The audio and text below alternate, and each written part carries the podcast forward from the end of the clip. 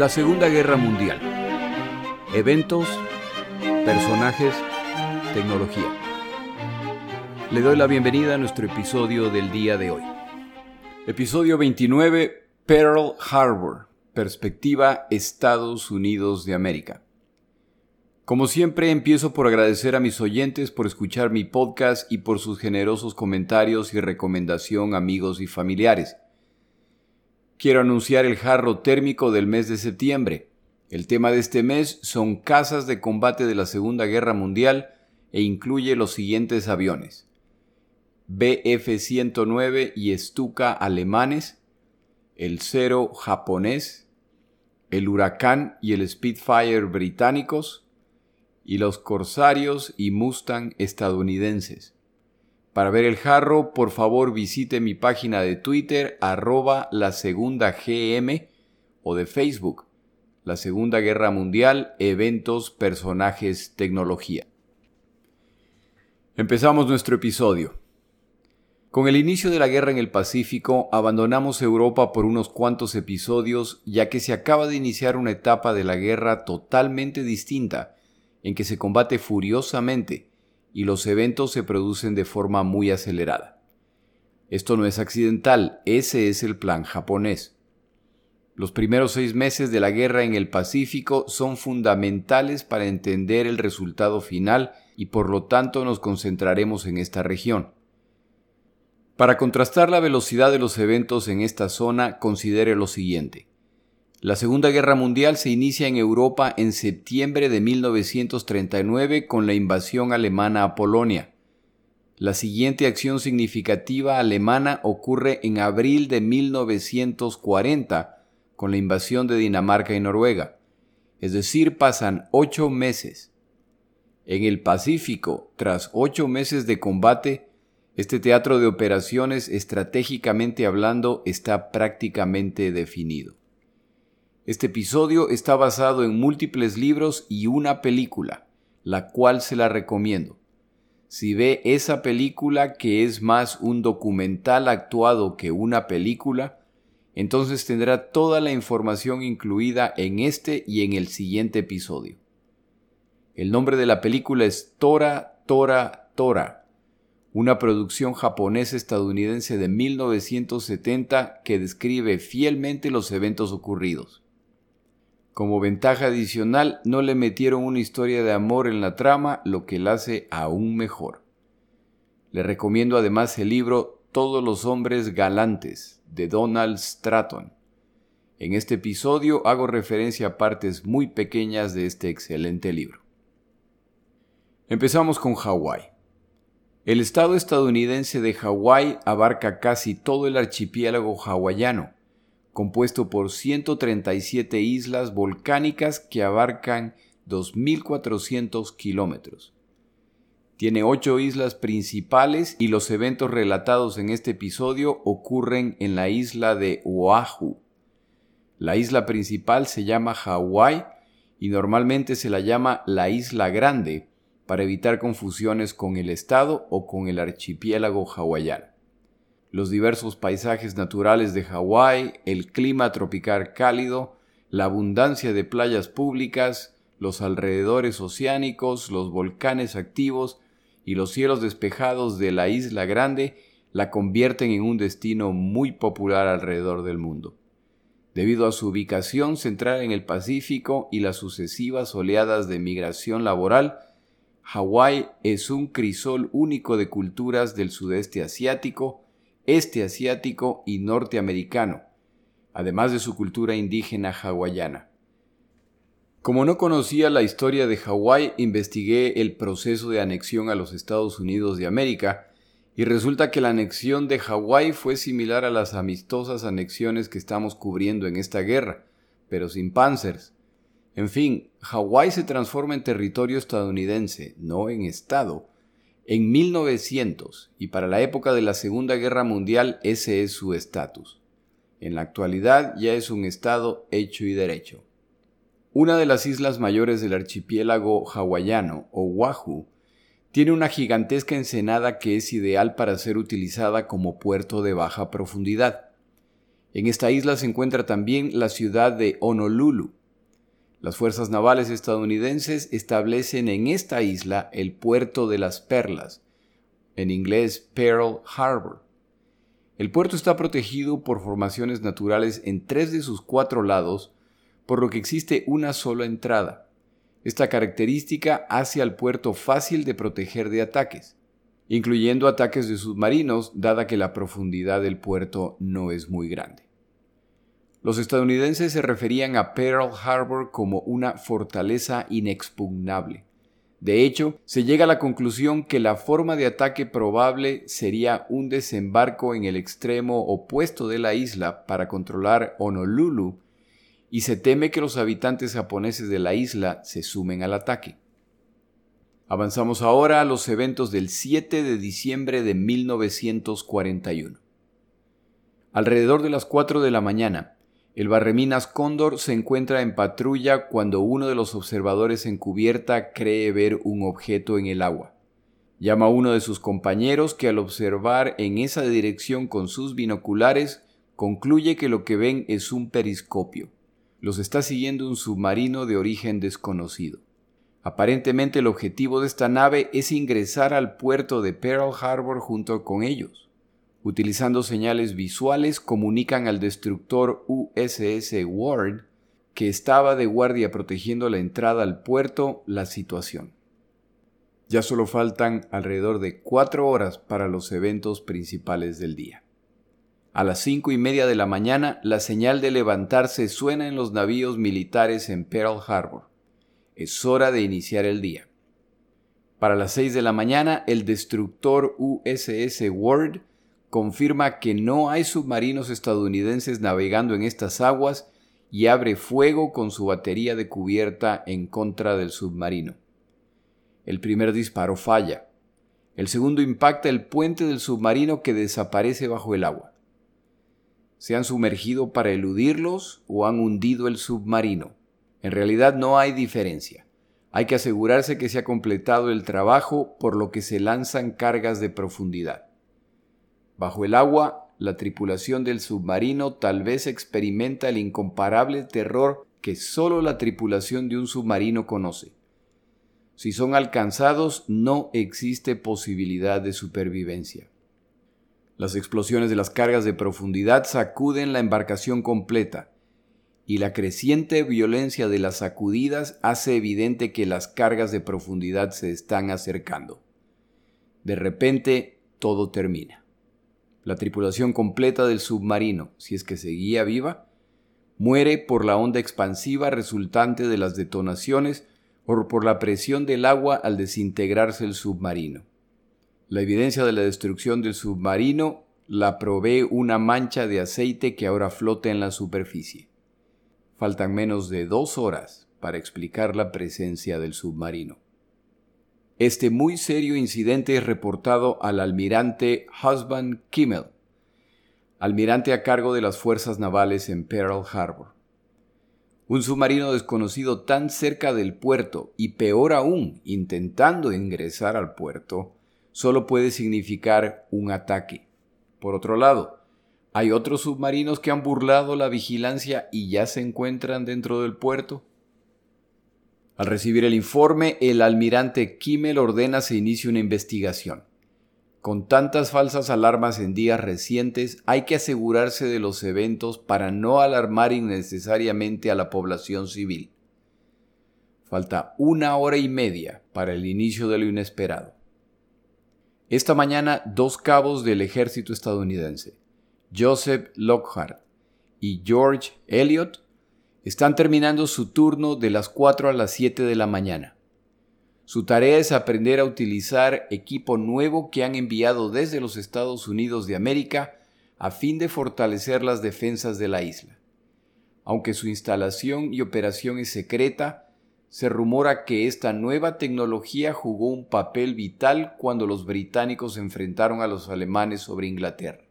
Esta nueva tecnología debería permitirles identificar aviones y embarcaciones que se acercan a la isla en cualquier condición climática y más allá de la capacidad visual humana. A esta nueva y secreta arma se le ha dado el nombre de radar. Como ya son las 7 de la mañana, el turno de los cabos termina. Pero como deben esperar a que llegue su medio de transporte para llevarlos a la base, ya que la estación de radar está ubicada en una de las montañas cercanas a las instalaciones militares, deciden volver a encender el equipo para practicar un poco más. Tras unos minutos manipulando el equipo, empiezan a recibir una señal que no tiene mucho sentido. De acuerdo a lo que observan, desde el norte se acercan lo que parecen ser más de 100 aviones. La verdad es que son 200 aviones que se aproximan a la isla de Oahu y que se encuentran a cerca de 132 millas de distancia y están acercándose.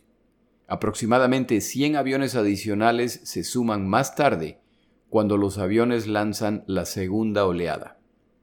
Lockhart y Elliot deciden llamar a su superior para reportar lo que observan. Al contactar la base en el fuente Shafter, se les informa que el personal de comunicaciones y señales han salido a desayunar. En este momento, Elliot determina que los aviones que muestra el radar ya se encuentran a un poco más de 100 millas de distancia. Diez minutos más tarde, Lockhart y Elliot reciben una llamada. Esta vez es el teniente Kermit Tyler. Explican lo que están observando y el teniente Tyler les informa que hay un grupo de bombarderos estadounidenses B-17 que deben llegar a Hawái ese día. Tienen que ser estos los aviones que observan en el nuevo equipo. Lockhart expresa su desacuerdo con la interpretación. Este no es ni un grupo pequeño de aviones y se están aproximando desde el norte. No son los aviones que espera el teniente Tyler. El teniente Tyler eventualmente se enoja por la pérdida de tiempo. Todavía se necesita determinar la eficacia de este nuevo artefacto que les han enviado y seguramente no hay necesidad para arruinar su domingo investigando un reporte de dos cabos que en ese momento ni siquiera deberían estar utilizando ese equipo. Les ordena que apaguen el equipo y se dirijan a desayunar. Su jornada ha terminado. Lockhart y Elliot obedecen y son transportados a la base para comer y empezar a disfrutar el resto de su domingo. Para el final de esta conversación faltan menos de 20 minutos para eventos que ya son inevitables. A las 7.50 de la mañana, habitantes de Oahu ven una formación de aviones acercarse a las islas. Este no es un evento extraño, ya que entre los aviones navales y los del ejército no es extraño ver aviones despegar o aterrizar.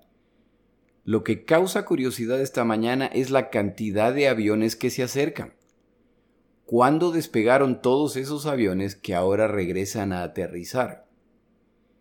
Inicialmente no pareció un ataque, ya que los cazas y los bombarderos que lideran el ataque ignoran a las embarcaciones atracadas en el puerto de Pearl Harbor y se dirigen isla adentro. Al mejor estilo de la guerra relámpago, los primeros atacantes se dirigen a destruir a la aviación estadounidense en tierra. Es necesario empezar por asegurar la supremacía aérea. Los observadores empiezan entonces a ver los disparos y las piruetas que hacen los aviadores en busca de encontrar su posición ideal de ataque. La idea que se les viene a la mente es que el simulacro del día de hoy es de muy alto nivel. Realmente parece un ataque. Entonces empiezan las explosiones que dejan en claro que este no es un simulacro. A medida que los aviones atacantes sobrevuelan la costa para reasumir su posición de ataque, quienes observan desde tierra identifican las albóndigas rojas japonesas. La bandera japonesa se pinta en las alas y el fuselaje de aviones y consiste de un círculo rojo, a veces dentro de un círculo blanco más grande. A este diseño los militares estadounidenses lo llamaban las albóndigas rojas. Pearl Harbor está siendo atacada por aviones japoneses. Se vuelve entonces claro por qué los japoneses no estaban ingresando a la guerra apoyando el ataque alemán a la Unión Soviética. Ellos tienen su propio plan de conquista. Antes de continuar el relato de los eventos, tomamos una pausa.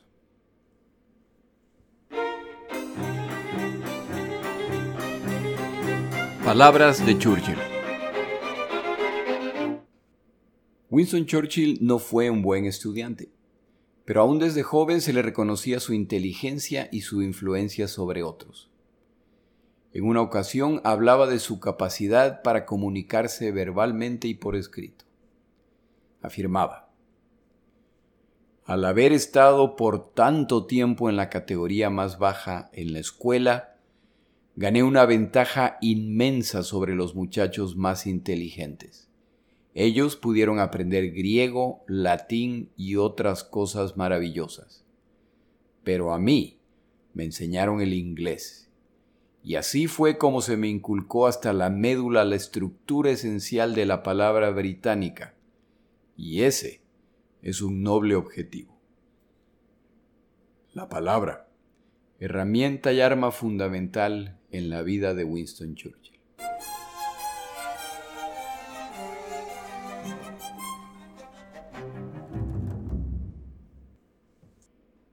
Empezamos la descripción del ataque con aquellos aviadores que no atacan objetivos en el puerto, sino que continúan isla adentro para enfrentarse con la aviación estadounidense y las fuerzas de tierra. Los aviadores japoneses han practicado en meses recientes hasta el cansancio y están al tanto de la ubicación de los aeródromos en la isla. Se dividen en grupos y buscan el aeródromo asignado.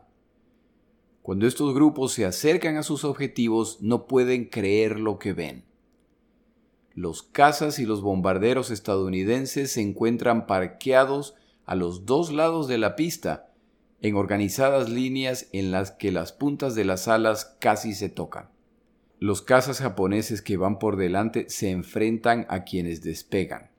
Utilizan las ametralladoras y los cañones de sus ceros para destruir a los aviones alineados a los lados de la pista. Los bombarderos que los siguen pronto sueltan sus bombas sobre los mismos objetivos, lo que causa explosiones en cadena a medida que el combustible y la munición dentro de los aviones en tierra empiezan a explotar. Unos pocos pilotos estadounidenses intentan despegar solo para morir en el intento. No solo los aviones no han podido despegar, sino que el fuego de las defensas antiaéreas parece ser bastante ligero lo que facilita su tarea. No es imaginación de los aviadores japoneses. El fuego antiaéreo es de poca intensidad y esto tiene una explicación. Como se verá en un episodio posterior, los Estados Unidos de América están al tanto que un ataque japonés en el Pacífico Sur es inminente. Lo que no saben es dónde, contra quién y por supuesto cuándo. Los blancos potenciales son muchos y todos son mucho más tentadores que Pearl Harbor. Sin embargo, saben que un ataque se producirá y los comandantes a cargo de la defensa de Hawái, empezando por el almirante Kimmel, reciben mensajes vagos respecto al potencial ataque así como su inminencia. De hecho, solo el fin de semana previo al 7 de diciembre, Pearl Harbor se prepara para un ataque inminente que no ocurre. Como la alerta continúa, es entonces la responsabilidad del comandante Kimmel emprender acciones defensivas. Este comandante decide que el ataque más probable es un ataque vía desembarco, con la complicidad de los más de 100.000 japoneses que viven en Hawái. Si ese es el caso, en preparación para el desembarco, aquellos ciudadanos japoneses que conspiran con los invasores iniciarán el ataque con actos de sabotaje. Los objetivos de este sabotaje serían los buques de combate atracados en el puerto y la aviación en la isla.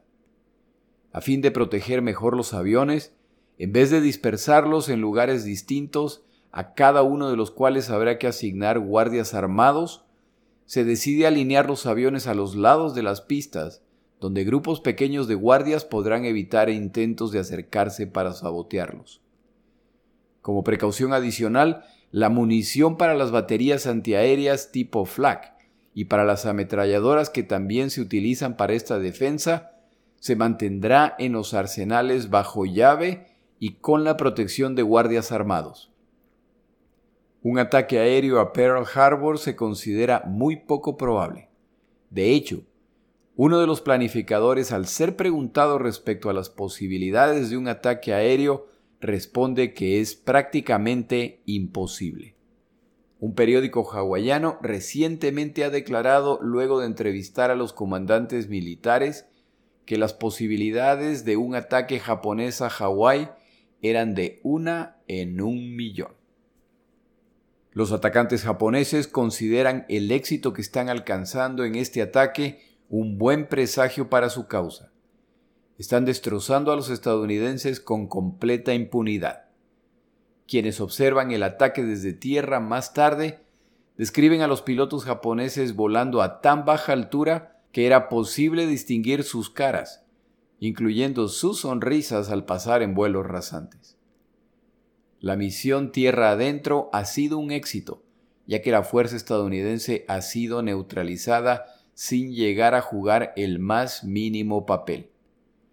Pero esta no es la parte más importante de esta misión. Después de todo están aquí para destruir la flota de guerra estadounidense. Aquellos pilotos a cargo del ataque tierra adentro confían que a sus compañeros a cargo del ataque al puerto les esté yendo igual de bien. Para entender mejor los eventos durante el ataque a las embarcaciones atracadas en el puerto, seguimos a uno de los marineros que se encontraba ahí ese día. El señor Donald Stratton marinero estadounidense durante la Segunda Guerra Mundial a bordo del buque de combate Arizona y quien estuvo presente durante el ataque a Pearl Harbor, llegando a sufrir terribles quemaduras, escribió un libro llamado Todos los hombres galantes, Memorias de un sobreviviente del buque Arizona. Es un libro muy interesante que provee la perspectiva irreemplazable de quien estuvo ahí. Le recomiendo lo compre si está disponible a nivel local. Donald Stratton se enlista en su estado natal de Nebraska, uno de los pocos miembros de su familia que verán no solo otras áreas de los Estados Unidos de América, sino del mundo. Ha decidido enrolarse en la Armada y pronto va en camino a su entrenamiento. Estos son tiempos complicados y es un honor poder servir a su nación sobre todo considerando que hay rumores de que se podría iniciar una guerra en cualquier momento. Completa su entrenamiento y es asignado al buque de combate Arizona, el cual está ganando reputación por tener una de las mejores bandas musicales de la Armada estadounidense. Una de las tareas principales de quienes forman parte de la tripulación de cualquier embarcación, pero en particular una embarcación de combate, es aprender a trabajar en equipo y a operar bajo presión. Poco a poco esta combinación de seres humanos se integra y en el caso de los tripulantes de Arizona, su banda musical es la parte fundamental. Saben que en su momento se dirigirán a Pearl Harbor, ya que la flota ha sido reubicada ya por instrucciones del presidente Roosevelt. Allí la excelente banda del Arizona se encontrará con las bandas de otras 17 embarcaciones para una competencia que sin lugar a dudas será ganada por el Arizona. El buque de guerra Arizona eventualmente llega a Pearl Harbor y para finales de 1941 se le ordena que regresen a la costa oeste estadounidense para tareas de mantenimiento. La tripulación se siente afortunada, Parece que después de todo podrán pasar Navidad cerca de sus familias. En octubre sus planes, sin embargo, cambian, ya que durante maniobras con otras embarcaciones en que deben practicar giros a babor o a estribor en movimientos coordinados, un error de cálculo resulta en una colisión con otra embarcación. Las averías son suficientemente serias para decidir que las reparaciones deberán completarse en Pearl Harbor. No habrá viaje a casa para Navidad después de todo. Al menos no se perderán el partido de fútbol americano entre el ejército y la Armada estadounidense, el cual se jugará el domingo 7 de diciembre. La flota estadounidense, después de realizar maniobras, regresa a Pearl Harbor el 5 de diciembre. Al llegar, las embarcaciones se aseguran entre las estructuras de concreto del puerto. Al día siguiente las embarcaciones son aprovisionadas para que estén listas a partir. Los siguientes números son cortesía del libro del señor Stratton. En el caso del Arizona, se llena su tanque de combustible con 1.5 millones de galones de combustible. Se suman además 180 mil galones de combustible de alto octanaje para los aviones de patrulla que llevan y el equivalente de más de un millón de libras de pólvora para la munición de alto calibre del barco. A fin de evitar potenciales actos de sabotaje, el acceso a la munición será limitado. Como la amenaza de guerra es conocida, la mayor parte de las tripulaciones no están autorizadas a bajar al puerto. La excepción en el caso de la Arizona es su banda musical, la cual ha llegado a las semifinales y esa noche los han autorizado para ir a espiar a los músicos del buque Tennessee que se presentan esta noche y también han llegado a las semifinales. Y así llegamos a las 7.50 de la mañana del domingo 7 de diciembre de 1941. Cuando aquellos en la orilla ven acercarse cientos de aviones, luego de que los cazas y bombarderos ubicados al frente de la flota atacante simplemente sobrevuelan la flota en busca de sus presas isla adentro, y los disparos de ametralladora y las primeras bombas empiezan a impactar, un observador con la suficiente concentración y conocimiento hubiera notado un evento que inicialmente hubiera parecido absurdo. Entre los aviones que atacan a la flota estadounidense se encuentran torpederos, los cuales vuelan a pocos metros de la superficie y sueltan sus torpedos tal como lo han practicado decenas de veces. Lo que debería suceder a continuación es que esos torpedos impactan el lecho marino y se incrustan en la arena o en las rocas antes de poder armarse. Después de todo, es bien conocido que al lanzar un torpedo desde un avión torpedero, el torpedo se hunde aproximadamente 45 metros como resultado de su peso y el impacto. Solo entonces empieza a ascender hacia la superficie y es en ese momento cuando el motor pone en movimiento la hélice que impulsa el torpedo, a la vez que se arma el mecanismo que detona el explosivo ubicado en la punta del torpedo al impactar un objeto. Es también bien conocido que la profundidad de la bahía de Pearl Harbor es de 15 metros, es decir, con un déficit de 30 metros, lo que está ocurriendo no es nada más que un gran desperdicio de torpedos.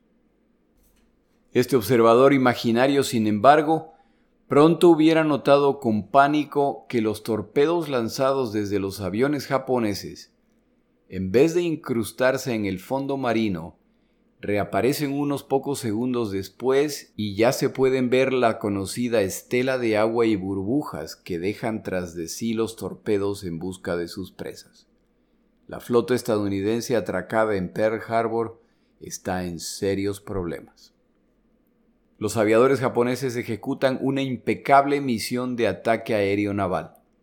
En este tipo de ataque participan distintos tipos de aviones que acosan y asedian a las embarcaciones para dividir su poder de fuego.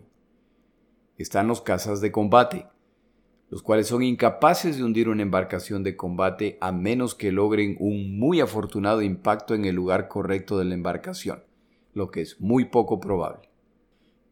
El segundo avión que participa en este ataque es el bombardero, el cual, como su nombre lo indica, intentará impactar al navío con sus bombas. El tercero es el torpedero, el cual carga el arma más letal.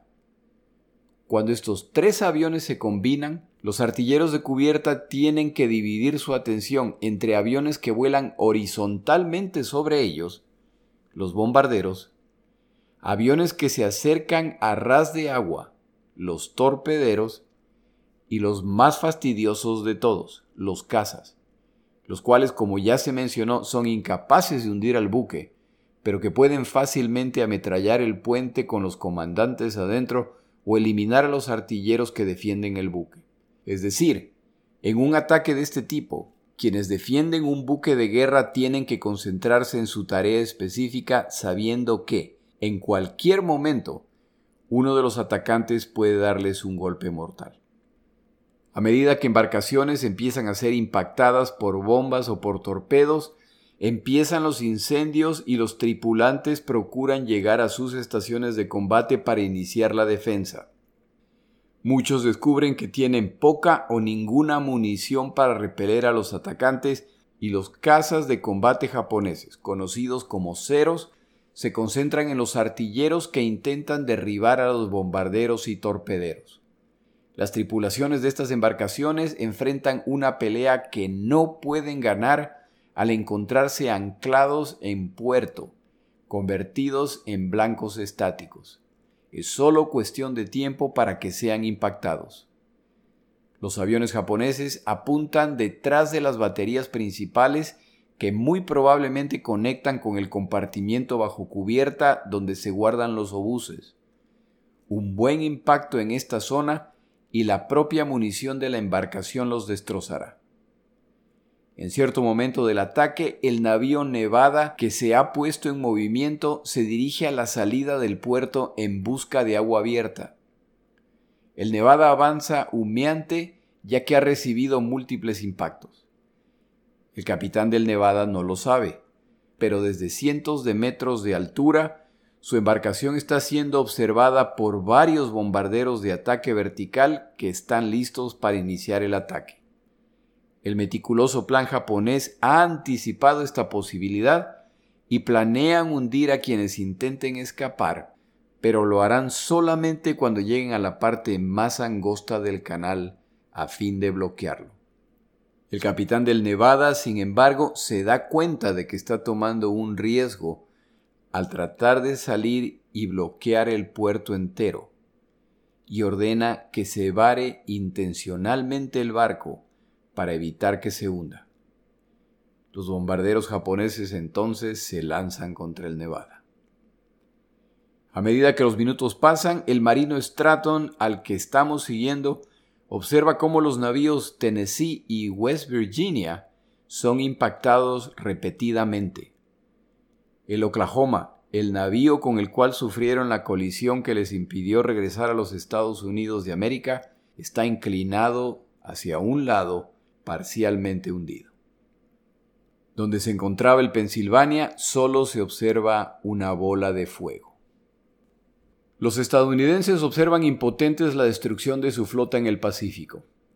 En una serie de escenas caóticas en sucesión se puede escuchar las explosiones ya no solamente de bombas o torpedos impactando, sino de munición y combustible explotando. Para los marineros que se encuentran en embarcaciones que sufren destrucción catastrófica o que están en proceso de hundirse, la solución razonable sería lanzarse al mar. Sin embargo, como resultado de todo el combustible derramado y las innumerables explosiones, el mar es la peor de las posibilidades. Quienes caen en el agua tienen la opción de morir ahogados al intentar permanecer bajo el agua o incinerados y asfixiados al ascender a la superficie a enfrentar las llamas. La descripción del marinero Stratton es la siguiente. Donde quiera que mirabas había muerte y destrucción. Era como si todo el mundo estuviera colapsando sobre sí y tú estabas en el medio de esta implosión sin tener a dónde correr, sin tener dónde refugiarte. ¿Qué ocurrió con el Arizona, el navío del marino Stratton? Tras recibir múltiples impactos, continúa combatiendo hasta que son impactados por un obús diseñado para penetrar el blindaje. Esta bomba ingresa hasta el compartimiento donde se almacena la munición y los materiales explosivos del Arizona y solo entonces se produce una explosión catastrófica. Esto sella el destino de este navío. Marineros son lanzados al mar por la onda expansiva el capitán y sus oficiales mueren en el puente al ser destrozados por la explosión. Marineros que observan desde otras embarcaciones aseguran ver al Arizona literalmente elevarse en el agua debido a la fuerza de la explosión. Stratton es lanzado por el aire en medio de una bola de fuego que le causa quemaduras de tercer grado en dos terceras partes de su cuerpo. El proceso de su rescate junto con muchos otros así como el resto de su historia, incluyendo su regreso al combate, merecen ser leídos por lo que nuevamente le recomiendo compre su libro, llamado Todos los hombres galantes, las primeras memorias de un sobreviviente del USS Arizona. En caso se esté preguntando qué pasó con la banda del Arizona, ninguno de los 21 integrantes sobrevivió el ataque. A medida que las flotas de aviones atacantes completan sus tareas, se puede escuchar a través de sus radios Tora, Tora, Tora, el código escogido por los atacantes para que los distintos grupos comuniquen a sus bases que sus ataques han sido exitosos. Cuando el violento ataque termina y parece que se restablece la paz, llega una segunda oleada de atacantes. A las 7 de la mañana, una segunda flota de ataque es lanzada desde los portaaviones japoneses. 77 bombarderos en picada, 36 casas de combate y 54 bombarderos de altura. Este segundo ataque causa daños adicionales, pero en menor escala debido a varios factores. Munición para la defensa antiaérea ya está disponible en mayores cantidades. El éxito del primer ataque ha resultado en incendios y humaredas que ahora cubren el cielo y las áreas a ser atacadas, por lo que ver los blancos se complica. Un poco antes de las 10 de la mañana, el ataque ha concluido. El día del ataque a Pearl Harbor, 185 navíos de distinto calado se encontraban en el puerto. 8 cruceros de combate, 12 cruceros pesados, 9 cruceros ligeros, 53 destructores, más una gran variedad de navíos de apoyo, incluyendo navíos de reparación y hospitales flotantes. En este listado falta un tipo adicional de navío. No se encontraban en el puerto debido al mal clima. El balance final del ataque es Personal de la Armada 2.008 muertos, principalmente miembros de la tripulación del buque Arizona. 710 heridos. Personal del ejército, 218 muertos, 364 heridos. Marinos, 109 muertos, 69 heridos. Para un número total de muertos de 2.403 y un número total de heridos de 1176. En un hecho vergonzoso más de los que no faltaron en esta guerra, aproximadamente una hora después de finalizado el ataque, el imperio japonés declara la guerra a los Estados Unidos de América. El orden de los eventos nunca será olvidado por los estadounidenses, incluyendo el marinero Stratton, quien décadas después del final de la guerra todavía batallaba con perdonar a quienes perpetraron este ataque. Este y otros temas relacionados con el contexto de este ataque se cubrirán en otro episodio en mayor detalle. En el siguiente episodio, el ataque a Pearl Harbor desde la perspectiva japonesa. Mi nombre es Jorge Rodríguez. Gracias por acompañarme. Para información adicional respecto a este episodio, las notas de este podcast, que incluyen la narración de este episodio, así como acceso a resúmenes, videos, documentales y materiales adicionales gratuitos disponibles en el Internet, por favor vaya a Amazon y busque el libro La Segunda Guerra Mundial, Eventos, Personajes, Tecnología. Al comprar estas notas me ayuda y me apoya financieramente. Puede encontrar información adicional en mi página web lasegundagm.com. Muchas gracias.